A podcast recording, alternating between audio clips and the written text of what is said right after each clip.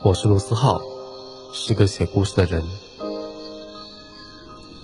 世界是一封情书，每个人都有自己的故事。我在荔枝 FM 用声音和文字为你照亮这个孤单的宇宙。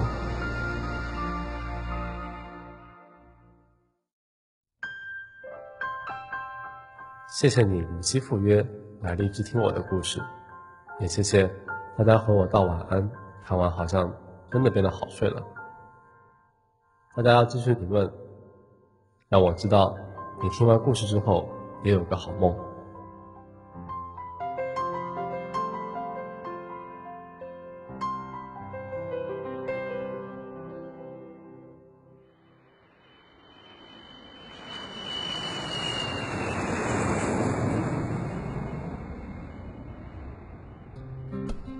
小雨是我刚到墨尔本时认识的朋友，人高腿长，身材好，聪明学霸，学历高，既能卧槽女汉子，又能嘻嘻小偷收。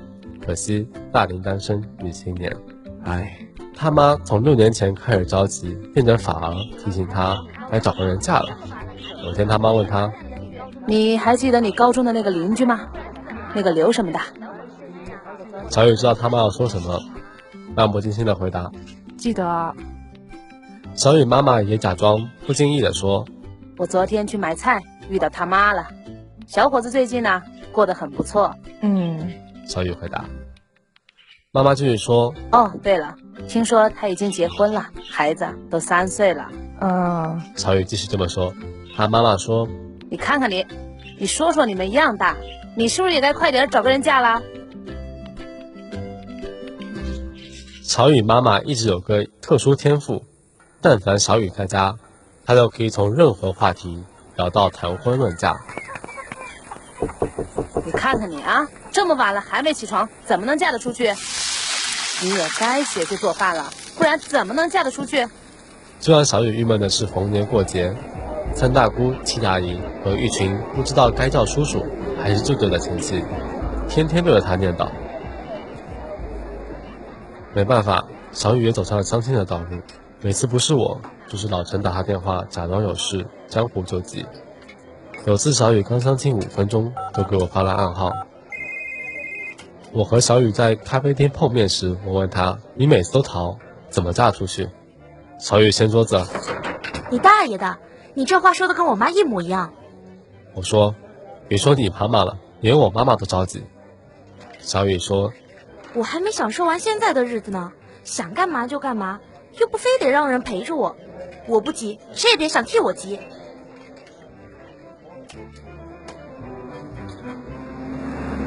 小雨也想着办法拖，前年最彻底，一个人跑去了支教。看他风风火火做着自己喜欢做的事情，我也真心替他开心。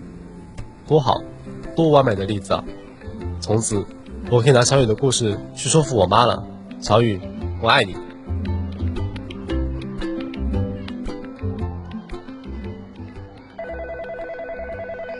直到前年的九月，小雨喝多了给我打电话，边打边哭。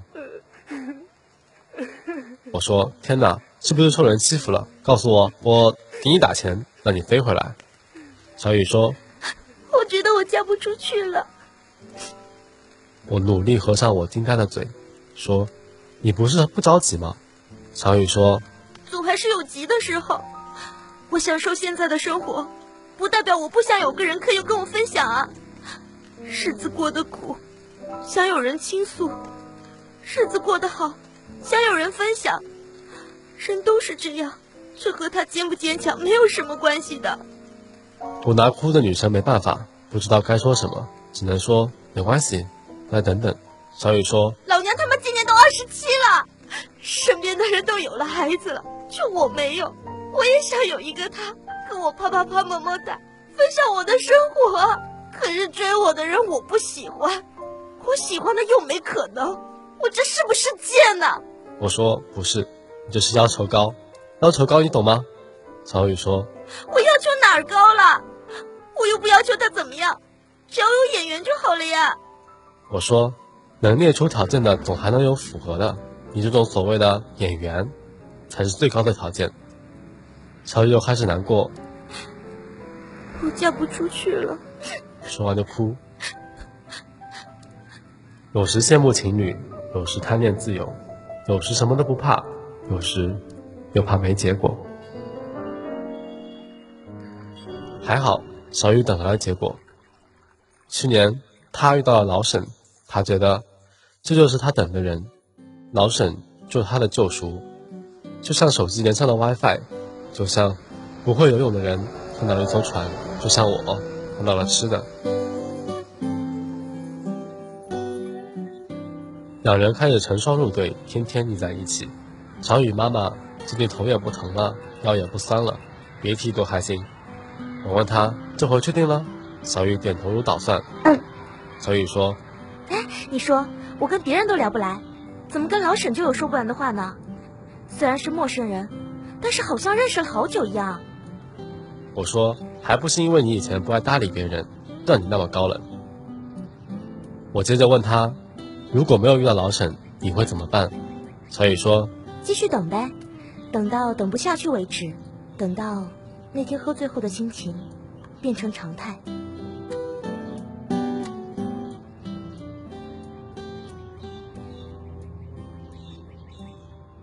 这不是一个多曲折的故事，等待的过程有多难熬，也就小雨知道。虽然我也想多提些老沈的故事，可我不认识他，跟他完全不熟。我想说的是接下来小雨的这段话。有时候我觉得我是误点的乘客，别人早就出发了，早就到目的地了，只有我还在站台看风景。爸妈急，朋友晒。其实有时候我也很着急，只是我等不到那班车。我就不想走。我说，如果你是误点的乘客，总有人跟你一样选了这班车。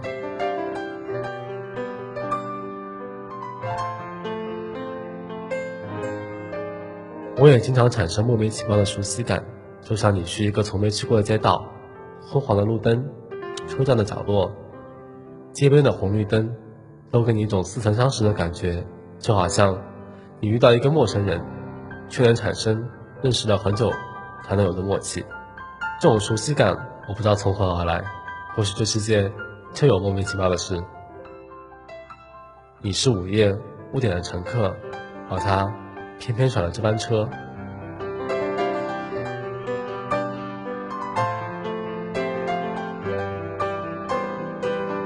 前不久，小雨终于嫁出去了，看着她幸福的样子，我脑海里。回到的都是那天，他哭着说嫁不出去了。就走你正在走的路，就听你正在听的歌，就看你爱看的电影，坚定不移地走下去。不要怕没人与你分享，想要遇到共鸣，就先找到自己。总有人也会听那些歌，看那些电影。不要怕相见恨晚，因为相见恨晚后面藏着的都是还好遇见了。